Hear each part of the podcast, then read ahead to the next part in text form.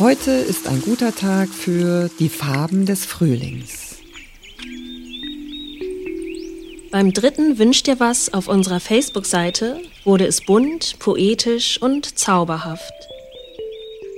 Das satte Grün der Wiese, auf der man liegt, das Grün des Wassers in den unterschiedlichen Tönen, das gemähte Gras, das man riechen kann.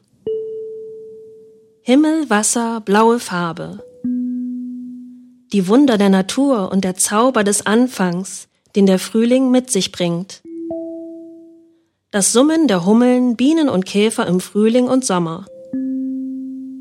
Dieser wohltuenden Wirkung der Vorstellungskraft mitten in der erwachenden Natur konnten wir nicht widerstehen. Oder wie Rose Ausländer es zum Ausdruck bringt? Frühling.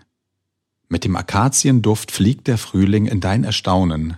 Die Zeit sagt, ich bin tausendgrün und blühe in vielen Farben. Lachend ruft die Sonne, ich schenke euch wieder Wärme und Glanz. Ich bin der Atem der Erde, flüstert die Luft. Der Flieder duftet uns jung.